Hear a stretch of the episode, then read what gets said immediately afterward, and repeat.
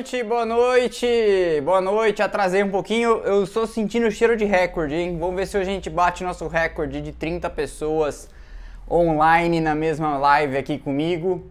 É, eu já bati esse recorde numa live com convidados, mas nunca. Não, atrasou, atrasou. Eu tava terminando de escrever o roteiro. É, camiseta bacana, né? Eu comprei no site da própria Fórmula 1 no final de 2019 e aí veio a pandemia. É, e eu não usei a camiseta até hoje em ocasiões. Não tem, no, na pandemia eu não saí, não saio até hoje. Pasme vocês, eu não faço, não participo de eventos sociais. Então eu, te, eu tô estreando a camiseta com vocês. É uma camiseta que tem um kiwi, que é uma ave da Nova Zelândia. A McLaren foi fundada, né, por um neozelandês, Bruce McLaren, que foi correr na, com uma bolsa do Automóvel Clube da, da Nova Zelândia. Foi correr na Inglaterra e o resto é história, né? Ele morreu é, e aí o, o, Ted Meyer, que era um cara que cuidava dos negócios para ele, deu prosseguimento à, à, à, trajetória da McLaren. E aí é o resto. Depois a McLaren foi vendida, né? Pro, com, com o dinheiro da Marlboro, a McLaren foi comprada meio que e fundida com a Project 4, que era uma equipe do Ron Dennis na Fórmula 2 e na Fórmula 3. E o resto é história. Eu publiquei um episódio uma vez sobre a McLaren, na época que a gente só tinha podcast. E eu pretendo, me pedem muito, eu pretendo retomar o Equipes que Amamos no formato podcast e no formato podcast e YouTube, mas a gente chega lá. É, hoje eu acho que a gente bate recorde. É, corridas polêmicas, é, sempre são assim, grandes é, corridas que chove, corridas que tem bandeira vermelha ou que tem esses incidentes assim. Então hoje eu acho que a gente bate recorde, eu acho que a gente vai chegar em 30 aqui. É, quem sabe chega até mais, tá bom? Mas a gente já vai começar a falar de tudo. Eu tenho opiniões, sou uma pessoa de opiniões, então eu tenho opiniões a respeito do que aconteceu, claro, né? E acho que é para isso que vocês estão aqui. É, notícia tem em outros lugares, mas a gente já vai falar é, de tudo, como eu sempre faço. A gente fala do que aconteceu na semana é, e a primeira coisa que eu vou falar é sobre o acesso de ódio que houve ao Sérgio Maurício, né? O Sérgio Maurício foi objeto e alvo de um ataque de hate nas redes sociais pelo hábito dele de apelidar os pilotos, etc e tal. Ele até fechou as redes sociais dele, depois é, apagou os posts todos, parece. Ficou aí bastante chateado com o que as pessoas fizeram. É, esta página, vocês já devem ter percebido, é, não apoia nenhum tipo de discurso de ódio, não apoia nenhum tipo de pessoa que encabeça esse tipo de campanha.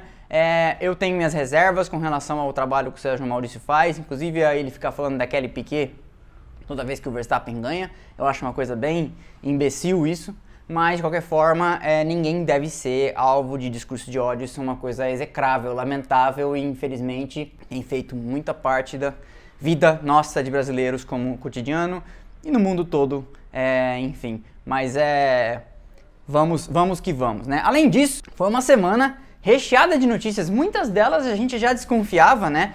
A, pela ordem, né? A confirmação do Bottas na Alfa Romeo, que, que abriu espaço, eu falei que isso ia acontecer. Estavam esperando o Raikkonen confirmar que aposentava, para que na sequência confirmassem o Bottas na Alfa Romeo, para que na sequência confirmassem o Russell, porque é de, é de bom tom fazer assim, para não falar que o, ah, o Raikkonen está desempregado, para não falar que o, que o George Russell desempregou o Bottas, né? Então, essas coisas vão acontecendo de uma maneira é, elegante, vamos dizer assim, e os, e os, press releases são todos encadeados, né? Da mesma forma que a Williams confirmou o álbum, é, e essa é uma, é uma parte interessante do noticiário dessa semana, né? Da mesma forma que a Williams confirmou o álbum e confirmou o álbum, já confirmando o Latifi também, que é para não ter nenhum tipo de especulação, né? A mesma coisa a AlphaTauri fez também, já concluindo essa passada de régua sobre o mercado de pilotos, e a AlphaTauri confirmou o Tsunoda e o Gasly no mesmo, na mesma atacada, no mesmo ato, né?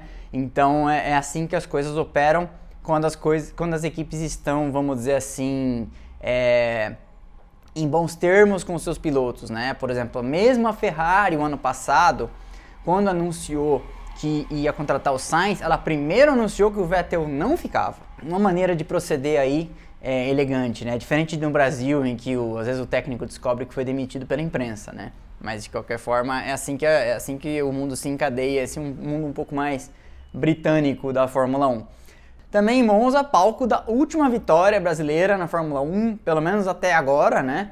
Em, em setembro também de 2009, com Rubens Barrichello vencendo de Brown, vencendo, vencendo muito bem. Aquela altura a, a Brown já não era mais o melhor carro do grid, a Red Bull já vinha desbancando a Brown e foi uma vitória maiúscula do Barrichello, foi uma vitória muito interessante. Ele que venceu duas naquele ano, ele tinha vencido em Valência também. E aquela foi, é, é, então em Monza, a última vitória brasileira na Fórmula 1 já corridos 12 anos de lá para cá. E se nós não temos nem no horizonte um piloto de Fórmula 1 chegando, né? Quem dirá um piloto de Fórmula 1 vencendo, né? É, faz parte aí deste hiato, torcer para que isso se reverta em algum momento, mas é, falta muito, falta muito chão para que isso volte a, a acontecer. Boa, é, boa parte do, do, que aconteceu nesse final de semana, claro, está concentrado na corrida, mas nós temos também que falar de uma sprint race. E eu quero até comentar sobre a sprint race, especialmente porque a Fórmula 1 já está se movimentando para mudar o formato. Haja vista o que aconteceu é, ontem, né? E tá claro que a sprint race precisa melhorar. É, não não está funcionando o formato o formato que foi adotado, né? É, ontem você, é, tirando a largada tenebrosa do Hamilton e até já me adianto aqui, né? Vocês veem, eu falo mal do Hamilton também. É, então, a largada tenebrosa do Hamilton, o, o acidente do Gasly e o Alonso ultrapassando o Vettel, tirando isso, nada de decente aconteceu é, na, na, sprint race, mas nada aconteceu, né?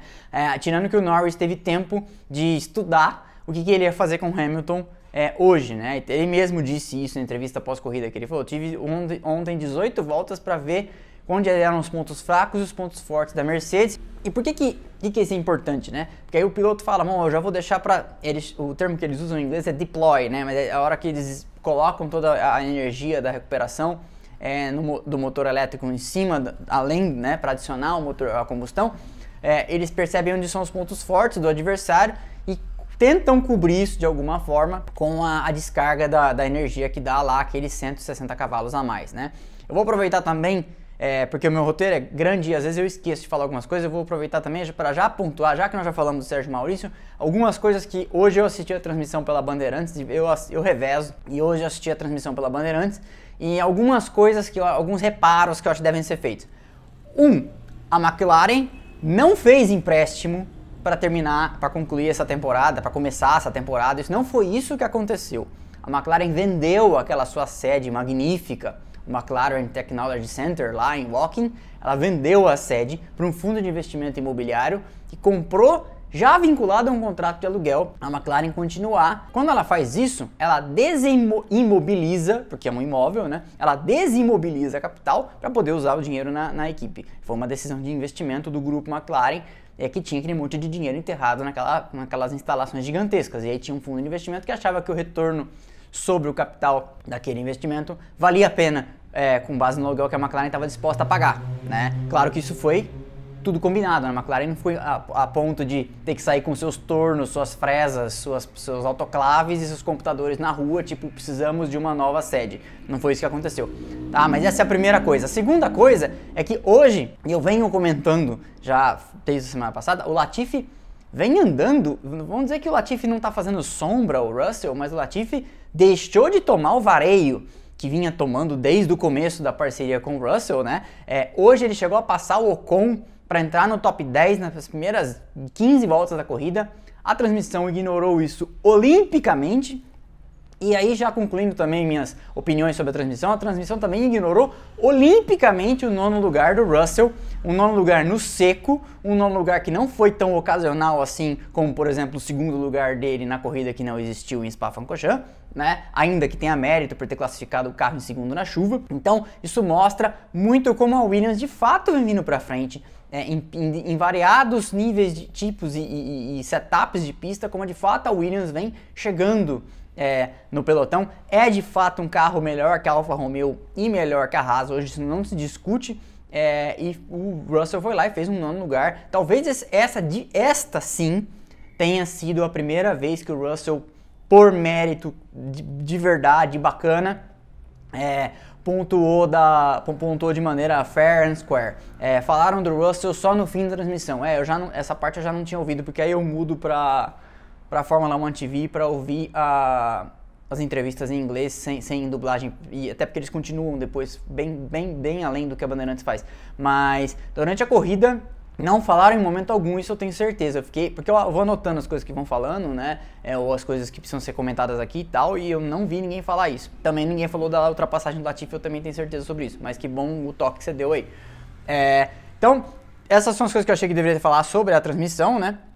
E sobre o formato, estão discutindo já o formato da sprint, de que seja distribuído pontuação. Eu tinha falado isso aqui na live, pode me cobrar. Na live de Silverstone, quando também teve sprint, eu tinha falado que o único jeito da sprint funcionar seria se dessem uma pontuação. Seria se dessem um terço da pontuação, do que mesmo que tenha que dar ponto quebrado, o que é ruim, mas mesmo que fizesse algum tipo de acerto, desse aquela pontuação para os oito primeiros que davam nos anos 2000, na era Schumacher, 10, 8, 6, 5, 4, 3, 2, 1. Alguma coisa tem que ser feita, porque Ponha-se no lugar de uma equipe.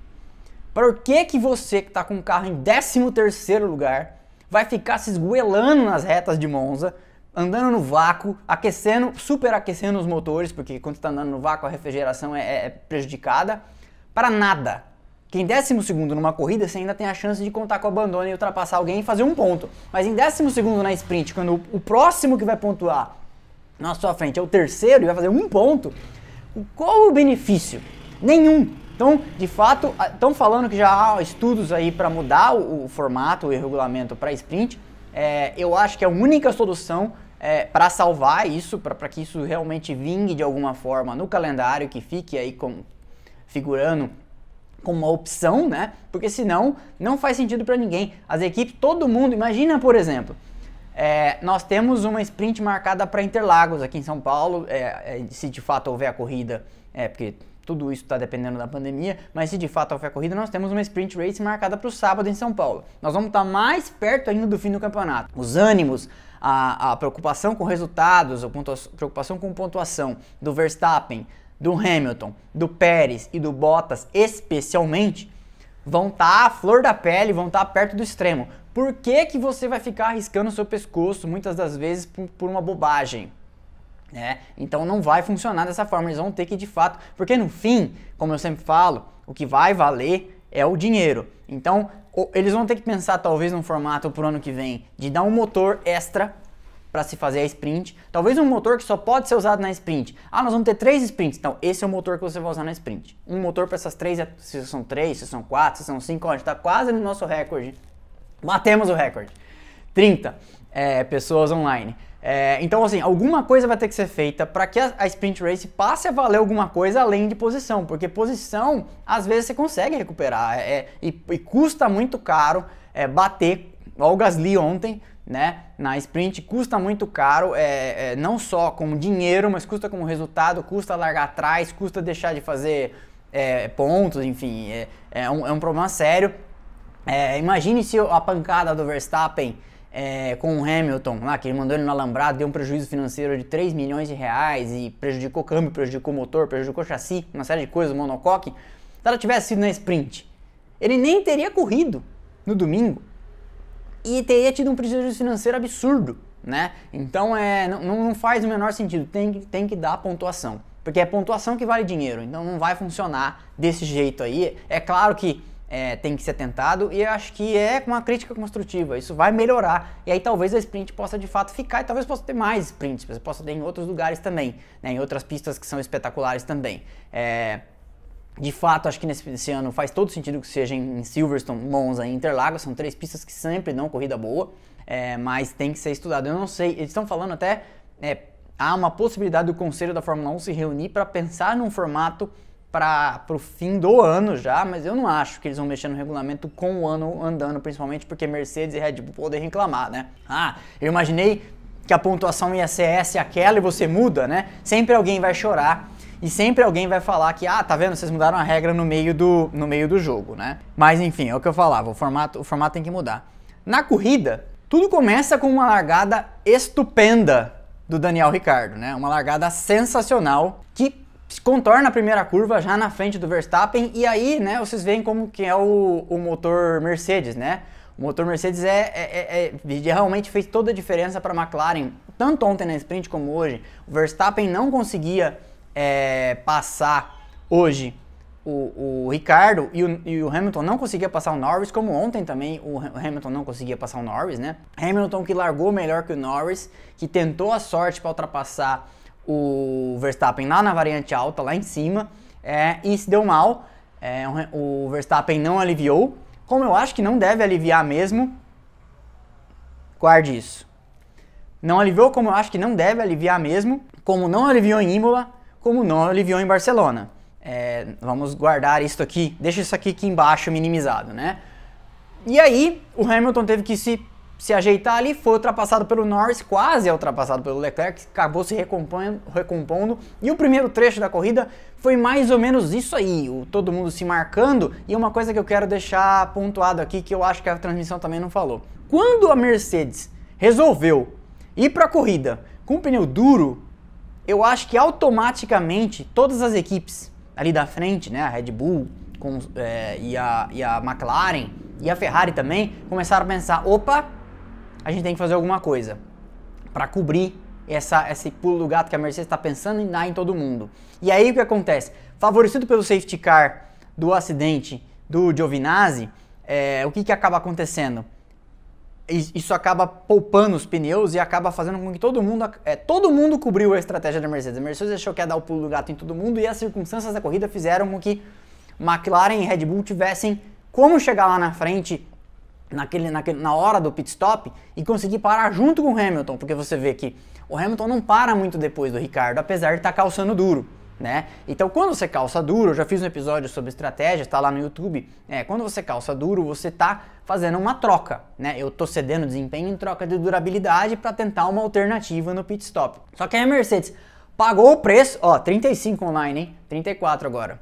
A Mercedes pagou o preço da borracha dura e não teve o benefício de ficar mais tempo na pista, porque por causa, como eu estava falando, das circunstâncias da corrida, todo mundo meio que cobriu, querendo ou não, é, a estratégia. Eu acho que até querendo sim, porque pode reparar que o, que o Ricardo é, não abre tanto. E com ele não vai tanto assim o Verstappen. É, tanto que de uma hora que o Norris e o Hamilton começam a, a alcançar de novo. Que você via que o Ricardo estava claramente administrando os pneus. Aliás, uma aula de administração dos pneus do, do Ricardo hoje. É, ele deixa pra, ele tinha a borracha guardada para fazer a melhor volta na última volta da corrida. Então, assim, foi um show quem estava achando que o Daniel Ricciardo desaprendeu a pilotar e estava aí já caminhando pro apagar das luzes da carreira. Teve gente que chegou a falar que o Ricardo ia ser substituído pelo Russell na McLaren. Oh, fucking nonsense. É, Ricardo não desaprendeu a andar, hein? É, e eu sempre torci pelo Ricardo, não assim, tipo, ah, eu quero que ele ganhe, mas eu sempre achei que é um ator importante de estar ali. É um cara que soma demais, é um grande piloto, é um grande é, cara de fazer ultrapassagens, né? É um cara agressivo, mas limpo. É, então acho que é, esse cara merece estar bem. Não sei se vai ser campeão, eu, é, eu não sei se é para tudo isso, mas enfim, de qualquer forma, merece e acho que ele está fazendo um voto de confiança no projeto para 2022. É, ele, o Vettel, o Alonso, esses caras eu acho que ano que vem vão dar mais trabalho do que estão dando se não para a ponta, pelo menos para os seus companheiros de equipe. É, como o Sainz vem dando, né? O Sainz vem fazendo um campeonato bem digno perto do Leclerc, um cara que estava totalmente ambientado. E isso é uma coisa que a gente falou também nas primeiras lives, né?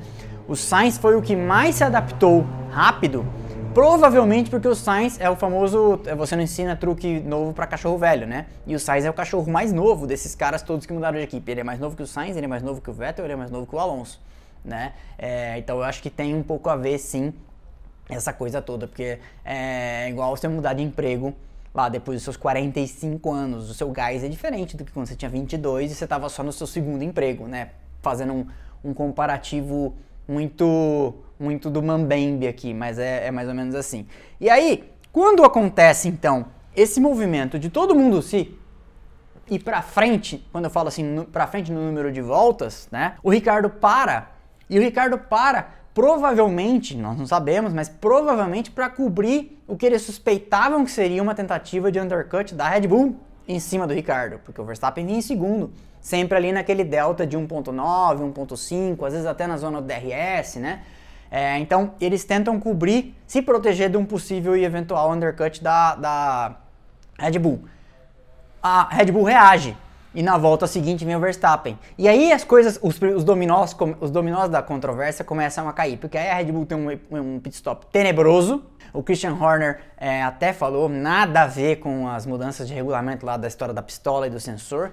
Foi um erro humano, foi um problema para soltar lá uma peça. E eles têm um pit stop tenebroso de, acho que foi de 11 segundos, né? 11.2 segundos que o Verstappen fica. A, a Red Bull, que é provavelmente a, a equipe que para melhor, né? Eles têm um pit stop tenebroso.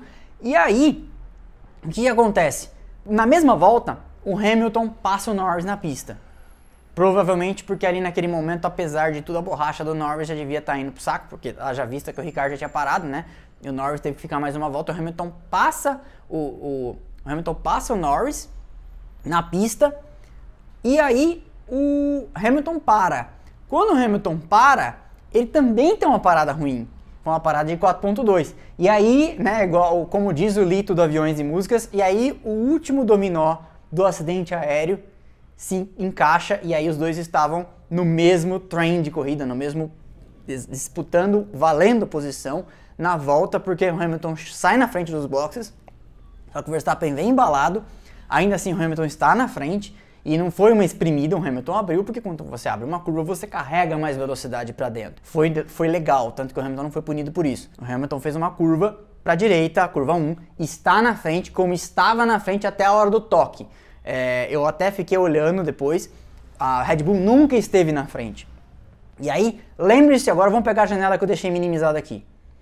É, o Max Verstappen não cede espaço para o Hamilton e não cedeu espaço para o Hamilton nessa temporada. O Hamilton cedeu espaço para o Verstappen em Imola e em Barcelona. Quando ele não cedeu espaço, eles bateram em Silverstone. Quando ele não cedeu hoje, eles bateram em Monza. É, eu não estou aqui para defender ninguém, apesar de comentários raivosos que eu vejo na caixa de comentários. E descendente de espanhol, com italiano eu tenho que fazer uma força absurda às vezes para não responder. É, eu bloqueei um hoje é, e silenciei dois. Porque quando cometem ofensas contra mim, não é necessário, é completamente desnecessário. Divergir é uma coisa, né? Mas vamos lá. Os fiscais entenderam em Silverstone e entenderam hoje que foi um race incident passível de punição.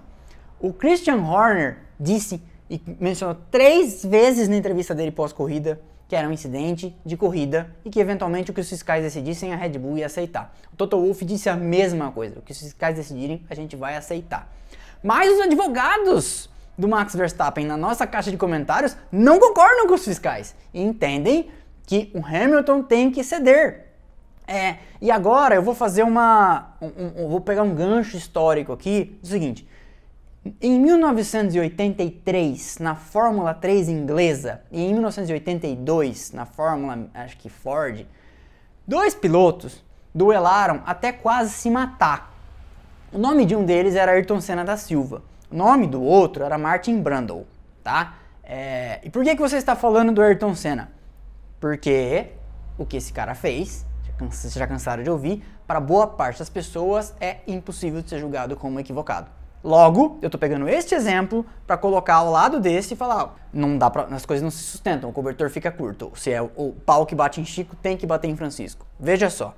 O Martin Brundle diz, aspas, o Senna tinha uma maneira de posicionar o carro nas curvas quando você estava dividindo uma freada com ele, em que ele deixava para você a decisão sobre se nós teríamos um acidente ou não.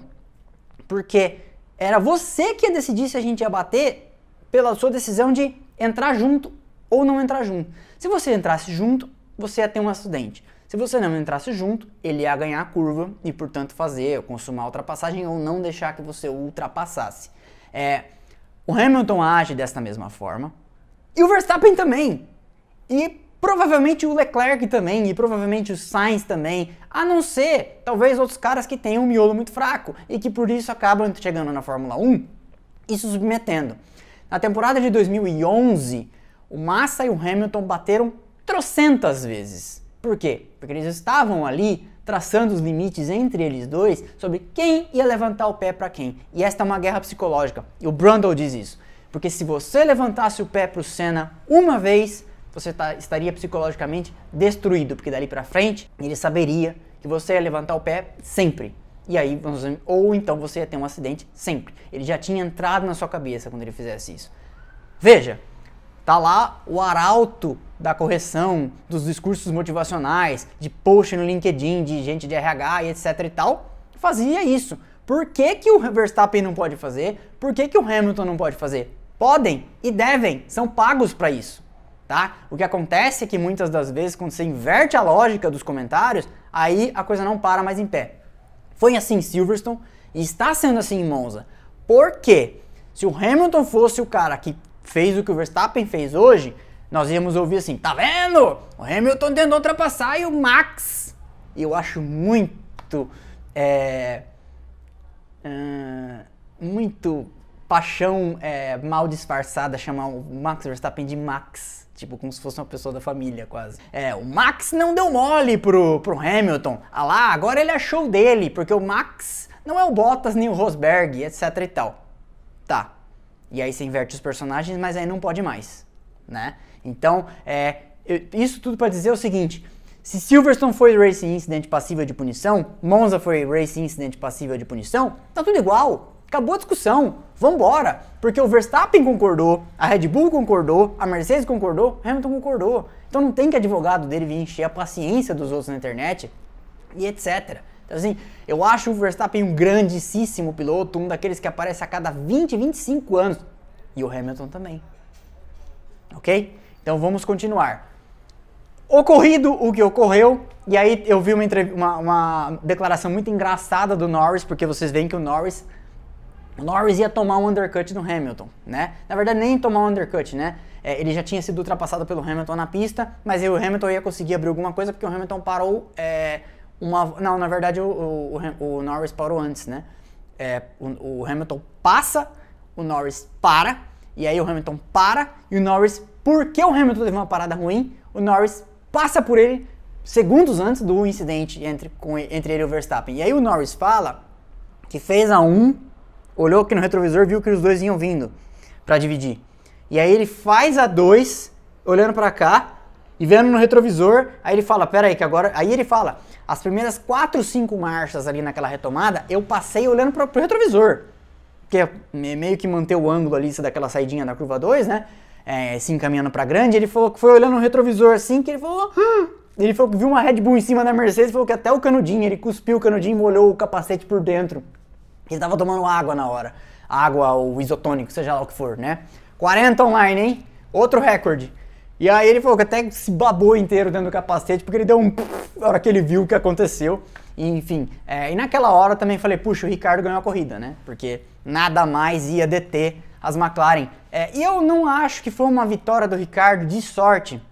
Eu acho que foi uma vitória, vitória mesmo. Porque classificou bem, foi bem na sprint, largou muito bem, e a Red Bull não estava conseguindo ultrapassar. E somado isso ao fato do infortúnio no pit stop, mas mesmo que não tivesse, porque assim, como a, a, a McLaren parou antes, a Red Bull teve que reagir, ou seja, não tinha undercut para dar, lá para frente ia ser muito difícil o Ricardo ser ultrapassado pelo Verstappen, mantidas as condições normais de temperatura e pressão do que a gente viu no primeiro trecho. Então foi uma demonstração muito interessante de desempenho da McLaren, como também foi uma demonstração muito interessante de desempenho da Ferrari lá em Silverstone. Vocês devem estar lembrados. Na outra discórdia que, que houve na, na curva Copse em Silverstone, a, quem capitalizou em cima disso foi a Ferrari. E o Leclerc liderou boa parte da corrida. E o Hamilton não ia passar o Leclerc é, se o Leclerc não tivesse tido aqueles problemas de motor. De motor vocês devem estar lembrados. É, o, o, Hamilton comboiou o Leclerc ali 2, 3 segundos é, sem conseguir passar é, boa parte da corrida em Silverstone. Então é muito interessante como é, a coisa acabou até sendo justa, né? Em duas situações em que os dois maiores desafiantes pelo campeonato é, são postos ali em, em, uma posição difícil, ou pelo menos o Verstappen ficou fora em Silverstone, né? Quem capitalizou em uma foi uma desafiante pelo terceiro posto, e quem, quem capitalizou agora foi a outra. Bem, bem legal, e a McLaren tinha tomado uma paulada na corrida passada, né, da Ferrari, porque a Ferrari pontuou bem com os dois carros, e aí ela se colocou na frente pela primeira vez é, no campeonato de construtores, assumindo o terceiro posto. Hoje a McLaren reage, né? A Ferrari, a Ferrari tinha assumido o terceiro posto, a McLaren é, reage e reage muito bem. É, se colocou numa, numa vantagem que é possível de administrar talvez até o final do ano aí, dadas as, as, os, os, golpes e contragolpes que uma tem desferido na outra. Mas é, de qualquer forma, muito legal ver tanto a Ferrari como a McLaren voltando para um lugar que a gente tem que aceitar, que é meio que o lugar que elas merecem estar pela história toda que tem, né? Eu acho que só falta Williams é, voltar a ocupar ali aquela parte da frente do, do pelotão. É, e eu vou também dizer, deixar um comentário aqui que eu acho bem interessante. Eu acho que já está havendo por causa das regras de teto de gastos e por causa das regras do lastro de desempenho que leva a uma redução do número de horas de túnel de vento para quem chegou na frente e um aumento de horas de túnel de vento para quem chegou atrás no campeonato de construtores, o pelotão já está se compactando. É, ainda há diferença, claro, né? O Mazepin, é, você pegar o tempo de volta do Mazepin em Zandvoort, eu sei disso porque eu estou fazendo uma, um, um episódio para semana que vem em que não vai ter é, corrida, né? É, eu estava olhando os, os, tempos de volta. É, eu vou fazer um episódio sobre a Fórmula 1 perdeu a graça? As coisas eram melhores ou não antigamente? Mas enfim, eu vi que o tempo de volta do Mazepin no Q1 em Zandvoort é 1.8 segundos pior que a pole do Max. A pole não, né? Mas que o melhor tempo no Q1 do Max Verstappen. Tem que pegar o Q1 porque o Mazepin não, não disputa o Q2, né? Então, ou não disputou. Ele pode, mas ele não consegue. É, então, é, o pelotão tá, tá, tá juntando já, é, é, é, isso, é, isso, é, visível. Que bom, né? É, essa americanizada que a Fórmula 1 deu, no aspecto pelo menos de deixar todo mundo com orçamentos mais próximos, vai ser importante, porque você tem ligas como a NFL, a NBA, que são super competitivas e não tem times que estão condenados a não ganhar nada, né? Então isso vai ser legal. É, e, e, aí meio que o, o, fator vai acabar sendo o fator humano e não o fator dinheiro, né? Você vai ter uma liga em que os melhores pilotos e os melhores engenheiros vai continuar sendo campeonato de construtores. É, quem desenha melhores carros vai continuar ganhando. Então a Fórmula 1 não vai virar a NASCAR, né? Esqueça se você está pensando nisso, mas de qualquer forma vai ter essa juntada no pelotão. Então foi legal sim ver aí a McLaren e a e a Ferrari chegando novamente em posições de destaque, elas estão aí de volta nessa briga pelo terceiro posto. Eu acho que ainda falta um pouco se a McLaren quiser de fato e desafiar as duas lá na frente e a Ferrari também. Eu acho que ainda falta um pouquinho, falta um grauzinho aí. Talvez a Ferrari precisasse de um, de um gestor um pouco mais. Tipo esse Andrea Seidel da, da McLaren, talvez a Ferrari precisasse de um cara não italiano, né? É só você pegar a história da Ferrari. Os melhores períodos da Ferrari são períodos em que a Ferrari não era gerida por um, por um italiano, né? Mas, enfim, os italianos que me perdoem, mas essa é a verdade. E aí, é, resultado então, né? Que a gente tem uma, uma corrida muito interessante, um resultado muito legal. Daniel Ricardo é o primeiro. Ah, e só uma coisa, hoje tem muita gente aqui que provavelmente não vem sempre. Perguntas no final, tá? Eu vou ler todas. Então mandem suas perguntas no final, que eu vou ler. Tô vendo que tá passando um monte de coisa aqui, mas eu vou ler só no, no final, tá bom? É, Daniel Ricardo é o primeiro, então. McLaren 1 hora, 24, 1 hora e 21 minutos e 54 segundos. Essa corrida normalmente é uma corrida mais rápida, que teve duas intervenções ali, né? Safety car, safety car virtual. Em segundo, Lando Norris, 1.7 atrás. Em terceiro, Valtteri Bottas. Bottas, temos que falar, né? Chegou, saiu de último. E o Bottas, que está de aviso prévio aí, saiu de último. Foi muito bem na classificação, foi muito bem na sprint, não foi ameaçado em momento algum, mas tinha que pagar a punição do motor. Então, é, o Bottas veio lá de último e acabou chegando em terceiro por causa da punição do Pérez, né? O Pérez acabou chegando então em quinto pelo resultado da, da corrida, porque ele estava um, carregando uma punição de 5 segundos que colocou ele em quinto atrás do Leclerc, que foi o quarto. Sérgio Pérez é o quinto, Carlos Sainz é o sexto. Foi um desempenho decente da Ferrari, apesar de atrás da McLaren, né? E o objetivo dela é esse. A maior perdedora desse final de semana se chama, se chama AlphaTauri, a gente já vai falar disso. Sétimo lugar para o Lance Stroll, oitavo para o Alonso, Nono por Russell, falei aqui, a transmissão ignorou solenemente isso. Foi uma corrida maiúscula do Russell, na minha opinião. Monza não tem, é, não tem colher de chá para ninguém. Porque às vezes, por exemplo, em Mônaco você pode classificar bem e aí é mais fácil segurar porque é difícil de passar. Monza tem retas intermináveis, então é, é difícil mesmo você segurar. É, é o mérito do Russell como piloto, mostrando a maturidade aí. Ele que agora não consegue mais disfarçar o sorriso pelo ano que vai ter ano que vem, né? Numa equipe de ponta. E é, maturidade andar ali no meio do, do bolo e tal. E a Williams também está se colocando já como uma, uma equipe que promete vir aí, pelo menos. Se ela não vier disputar é, o top 3 com a McLaren com a Ferrari ano que vem, provavelmente ela vem pelo menos para a briga das, do top 5 ali com Aston Martin é, e AlphaTauri e Alpine. É, é, o que se espera, né? A Williams está passando por um processo muito interessante de reformulação de cima a baixo, trocou a gestão, né? A família Williams saiu e também trocou o corpo técnico Eu já falei aqui uma vez, é a primeira vez desde 2011 que a Williams tem um, um, um, diretor técnico com licença para matar, vamos dizer assim, porque antes eles tinham que passar pelo crivo da família Williams e nem sempre podiam fazer o que quisessem. E a Fórmula 1 não comporta esse tipo de matriz de decisões. E aí, Russell nono, Ocon décimo, pontuou bem a Alpine aqui, acaba cobrindo o sétimo lugar do Stroll. Então, na verdade, nessa, nessa, nessa briga aqui, eu já vou falar dos construtores, né? Mas a, a, o Stroll faz oito pontos e a Alpine faz quatro com o Alonso e um com o Ocon. Então, ela que está tentando se proteger ali, a, a, Alpine e a Aston Martin, quando perdeu aquele segundo lugar do Vettel, ficou um pouco para trás. Esse foi um final de semana razoável para Aston Martin, o Vettel podia ter ido melhor, a gente já vai falar, é, mas a Alpine faz seus pontos e no fim quem escorrega nessa briga é a AlphaTauri que zera, né? Com os dois carros logo de cara já fica de fora e foi, foi bem ruim para eles. Latifi, tava falando dele, Latifi décimo primeiro. O Latifi se não está brilhando, acho que é um pouco exagero falar que o Latifi está brilhando, mas o Latifi se não está brilhando, pelo menos deixou de tomar o vareio que vinha tomando do Russell desde que né, desde o começo dos tempos em que eles eram eles começaram a ser companheiros de equipe. O Vettel teve uma corrida meio complicada ali, né, um incidente no começo, e tal. É, teve toque com o Ocon, se eu não me engano, teve toque com o Stroll no começo também, décimo segundo.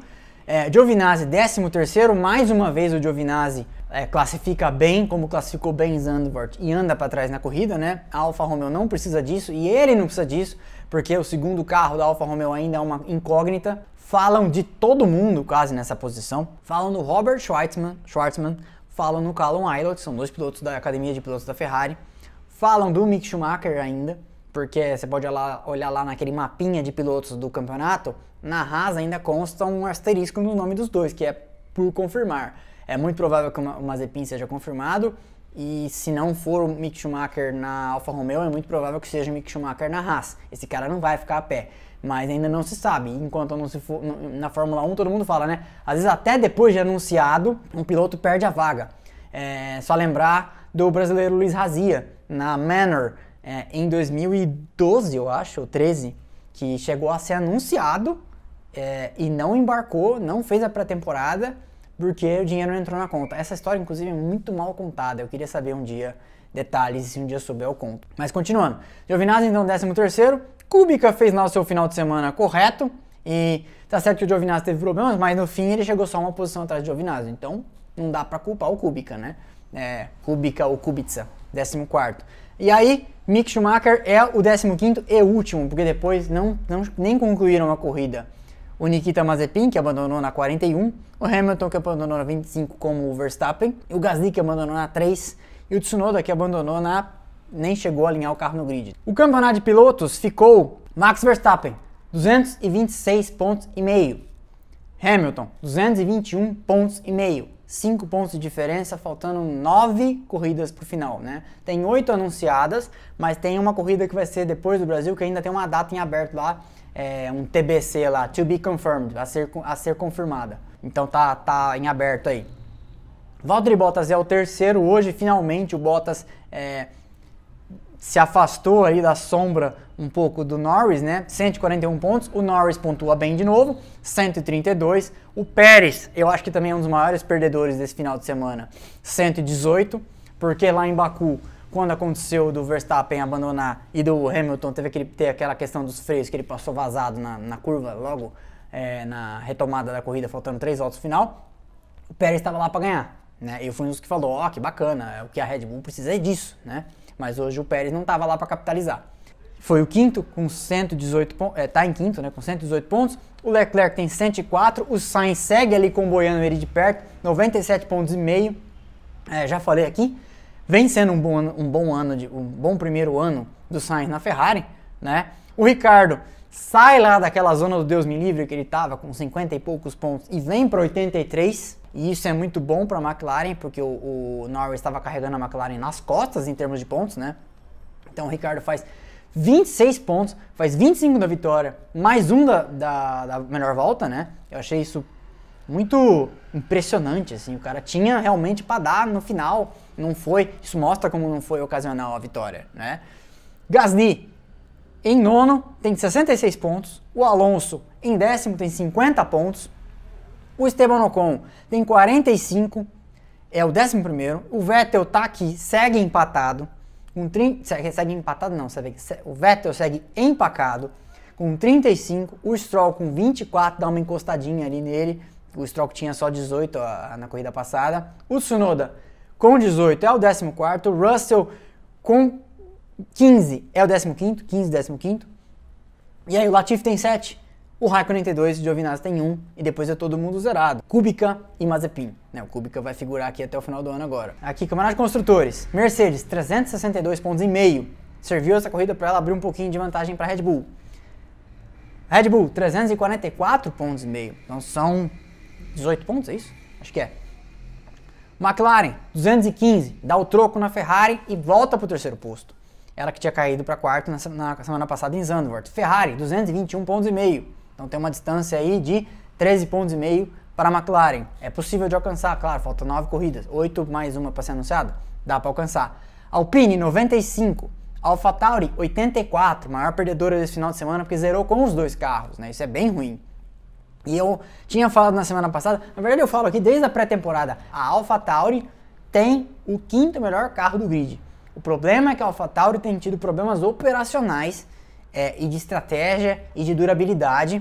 Inclusive estão falando que a, a, a Honda vai trazer uma especificação nova de motor para a AlphaTauri testar, pagar as punições e ver se o motor rende tudo que a Honda espera. Para quê? Para Red Bull não pagar a punição em cima de um motor que não é tão bom assim.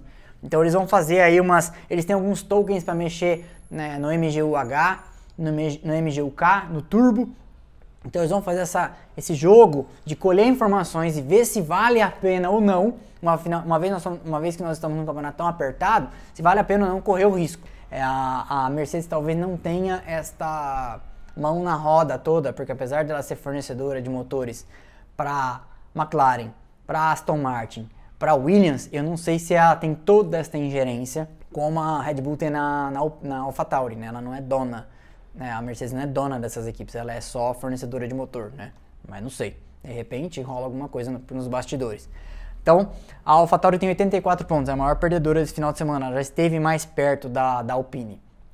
Aston Martin 59, faz, faz pontos ali com o Stroll, né? Faz 6 pontos.